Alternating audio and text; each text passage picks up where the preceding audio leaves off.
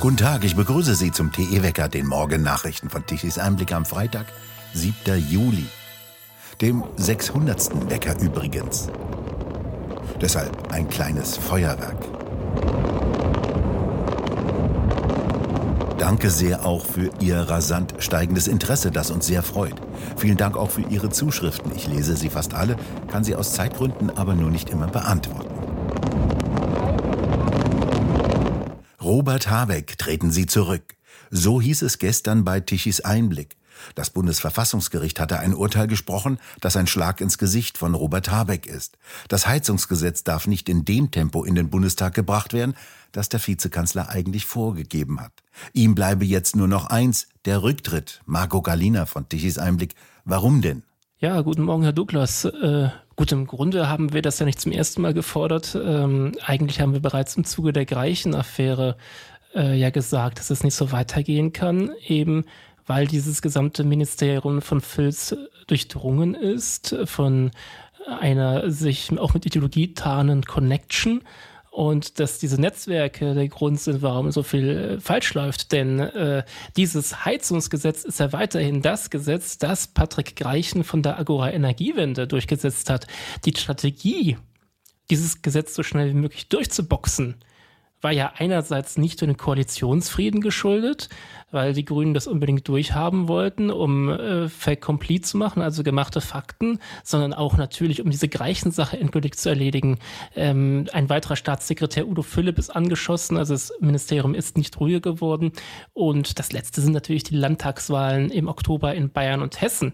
Das heißt also, es gibt ein ganzes Konglomerat, warum dieses äh, äh, Gesetz durch musste, nur nicht der, der Inhalt des Gesetzes selbst. Also es ging von Anfang an um Parteipolitik und diese Parteipolitik setzt Robert Habeck durch, der natürlich als Minister verantwortlich ist für die Politik, die in diesem Ministerium getrieben wird, wer auch immer sie letztendlich dort macht, ob Staatssekretäre, Arbeitsgruppen und sonst was. Habeck ist für diesen Kurs verantwortlich und äh, er ist nun mal eben ein Vizekanzler in dieser Koalition, das darf man auch nicht vergessen, der soeben wahrscheinlich einen nicht nur für diese Ampelkoalition, sondern in der bundesrepublikanischen Geschichte einzigartigen Präzedenzfall ausgelöst hat. Wann gab es denn das schon mal in, in Deutschland, dass ein Gesetz, das durch die Bundestag in derselben Woche kommen sollte, vom Bundesverfassungsgericht aufgehalten wird, weil es verfahrensproblematisch äh, einfach nicht gangbar ist. Dann hat es das gegeben. Neu ist das ja nicht. Es gab ja schon eine ganze Reihe von Gesetzen, die unter hohem Zeitdruck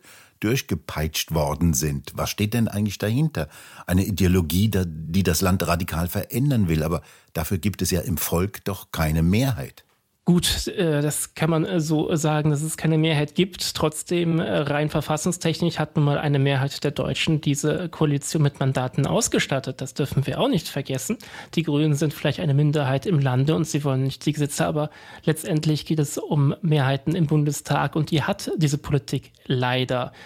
Übrigens nicht nur der Bundestag, auch der Bundesrat, der ja als Länderkammer im Grunde eine CDU-Mehrheit hat. Ich muss ehrlich sagen, ich wäre skeptisch gewesen, ob die CDU im Bundesrat dieses Gesetz aufgehalten hätte. Da sollten wir es auch mal äh, ganz ehrlich machen. Ich glaube nicht, dass dem der Fall gewesen wäre. Also in, insofern möglicherweise in der Bevölkerung äh, kein großer Konsens. In den Parteien, die nun mal in diesem Land äh, das Sagen haben, ist es jetzt nun eben anders aus. Aufgeschoben ist ja nicht aufgehoben. Das Gesetz wird wohl grundsätzlich schon so durchkommen und den Deutschen die Heizungen wegnehmen wollen, wenn die sich das gefallen lassen. Oder wie geht es weiter? Wie sehen Sie das? Denken Sie daran, dieses Gesetz wird unter dem Schatten einer Doppelwahl ablaufen, vor allen Dingen einer Wahl in Hessen wo es einen grünen Koalitionspartner der CDU gibt und wo Frau Nancy Faeser ja eigentlich durchaus mit der SPD ein gutes Ergebnis machen will. Da wird auch die SPD möglicherweise aus ganz eigensinnigen Gründen sagen, jetzt machen wir nicht so hart, äh, wir müssen eine Wahl in Hessen gewinnen, beziehungsweise wenigstens keine Schlappe einholen. Aber das wird wahrscheinlich so kommen ähm, sollte dieser Gesetzentwurf, so wie er jetzt ist, bestehen bleiben. Also ich denke, da wird ein bisschen nachgearbeitet werden. Das wird eben nicht die Schärfe nehmen, aber auch dieser Gesetzentwurf wird mit Sicherheit nach, so einer, nach der Sommerpause noch einmal etwas anders aussehen. Doch, im Detail sicherlich. Marco Galina, haben Sie vielen Dank für die Informationen. 243 Millionen Euro kostet das jüngste Desaster deutscher Verkehrspolitik. So viel muss der Verkehrsminister nach einem Schiedsverfahren an das Betreiberkonsortium Autoticket in Österreich überweisen. Diese Summe soll den Schaden ausgleichen, der aus dem geplatzten Vertrag zur Einführung einer Pkw-Maut entstanden ist. Bereits 2013 wollte der damalige CSU-Chef Seehofer eine Pkw-Maut weil sich bayerische Autofahrer massiv daran störten, dass österreichische Autofahrer kostenlos auf deutschen Autobahnen fahren konnten, während im Nachbarland eine Vignettenpflicht gilt und vor allem bayerische Autofahrer auf österreichischen Straßen bezahlen sollen. Alle Straßennutzer sollten eine Maut zahlen, so der Plan von CDU-CSU. Nur deutsche Fahrzeughalter sollten die jedoch wieder über ihre Kfz-Steuer zurückbekommen. Merkel hatte dazu als Kanzlerin versprochen, deutsche Autofahrer zu verschonen. Doch ganz klar laut EU, damit wurden im Ausland lebende EU-Bürger diskriminiert. Darauf wies auch die damalige Verkehrskommissarin Violetta Bulls sofort hin. Doch ihr wurde daraufhin die Herrschaft über diesen Vorgang von Martin Sellmeier, CDU, weggenommen, dem damaligen Kabinettschef des damaligen Kommissionspräsidenten Juncker.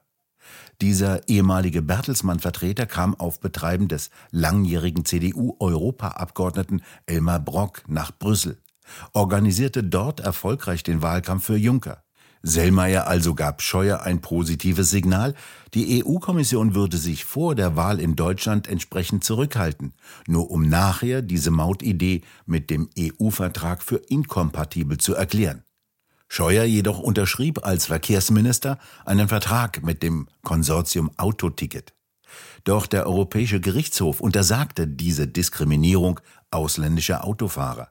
Das Konsortium klagte daraufhin auf 560 Millionen Euro Schadenersatz. Es gelang, den herunterzuhandeln. Diese Wahlkampfhilfe kostet den Steuerzahler jetzt 243 Millionen Euro Schadenersatz. CDU, CSU hatten sich seinerzeit zu weit aus dem Fenster gelehnt und ausschließlich ausländische Fahrzeuge mit einer Maut bedenken wollen. Und das passt nicht mit EU-Vorgaben überein. Österreich dagegen führte eine Maut für alle ein. Doch vorher wurde dort die Kfz-Steuer für österreichische Fahrzeughalter abgeschafft. Im Nachbarland bezahlt man seitdem eine motorbezogene Versicherungssteuer, EU-konform. Die Stadt München wird voraussichtlich das Dieselfahrverbot kippen. Wie Oberbürgermeister Reiter, SPD, sagte, sei die sogenannte Belastung mit Stickstoffdioxid im ersten Halbjahr deutlich gesunken. Deshalb werde es keine Verschärfung des Dieselverbotes im Oktober geben. Er gehe davon aus, dass auch der Stadtrat dies Ende Juli beschließen werde. Im Februar war ein großer Teil der Innenstadt zu dieselfreien Zonen geworden, in der selbst Euro 4 Diesel unter das Fahrverbot fielen. Die grün-rote Stadtregierung von München hatte im Herbst beschlossen, Dieselfahrzeuge in München zu verbieten. Es dürfen keine Dieselfahrzeuge bis zur Euro 4 Norm in den Innenstadtbereich und dem mittleren Ring fahren. Das sind Dieselmotoren, die bereits relativ strenge Abgasnormen einhalten müssen und auf der Windschutzscheibe eine grüne Umweltplakette haben. Ab Oktober dieses Jahres soll das Fahrverbot dann auch für neuere Euro 5 Normfahrzeuge gelten. Die rot-grüne Stadtregierung führt eine angebliche Gesundheitsgefährdung an. Die Emissionswerte lagen im letzten Quartal alle unterhalb des Grenzwertes. Doch der Automobilclub Mobil in Deutschland e.V. führt die gemessenen Mittelwerte der Stadt München an 44 Straßen im ersten Halbjahr des Jahres 2022 an, die einen Stickstoffdioxidwert von durchschnittlich rund 25 Mikrogramm pro Kubikmeter Luft ergaben. Der Grenzwert in Deutschland liegt übrigens bei 40 Mikrogramm. In den USA gelten Grenzwerte für Stickoxidemissionen von 100 Mikrogramm pro Kubikmeter Luft. Der Automobilclub weist darauf hin, dass im Jahre 2022 Messstellen in genau noch zwei Straßen, der Tegernseer Landstraße und der Landshuter Allee, höhere Werte als die bereits sehr niedrigen Stickoxidgrenzwerte ausweisen. In Sachsen wurde ein Lokomotivführer auf einem Bahnsteig brutal verprügelt und schwer verletzt.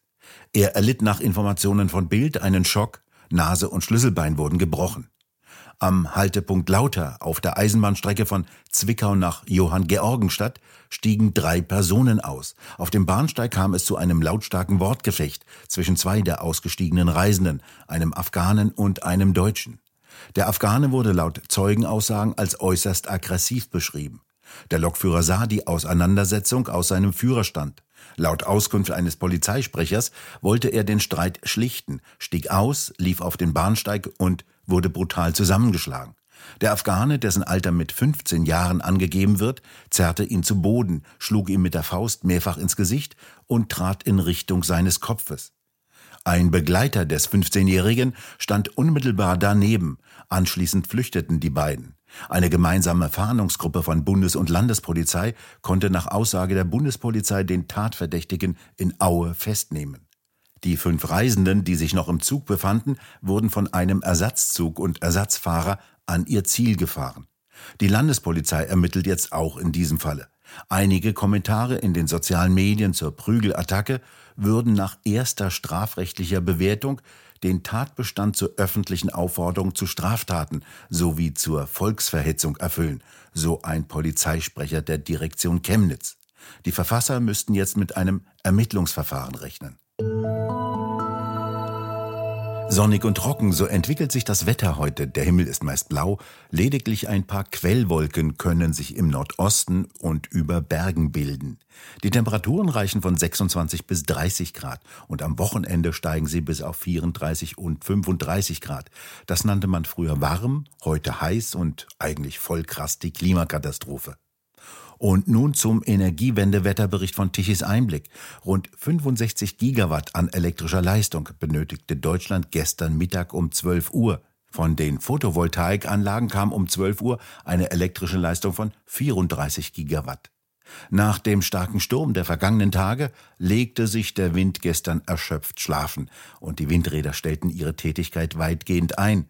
Sie lieferten um 12 Uhr mittags gerade einmal eine elektrische Leistung von 8 Gigawatt, abends um 20 Uhr praktisch nichts mehr.